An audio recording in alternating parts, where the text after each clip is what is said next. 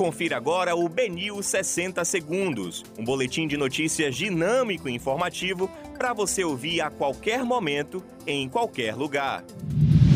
Olá, uma boa tarde a todos. Hoje é terça-feira, 29 de junho de 2021. Eu sou Rafael Albuquerque e começa agora o BNews 60 Segundos. Bandeira vermelha sobe 52% e conta de luz fica mais cara em julho. Idosa suspeita de passar informações sobre crimes morre após ser espancada por traficantes no bairro da Paz.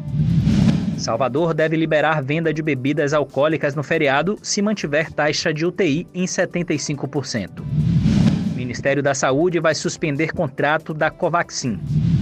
OAB desmente Barros e diz que advogado não representava a entidade em encontro com Bolsonaro.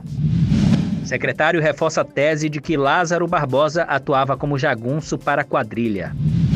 Esses foram os principais destaques da segunda edição do BNews 60 Segundos. Para mais informações, acesse bnews.com.br.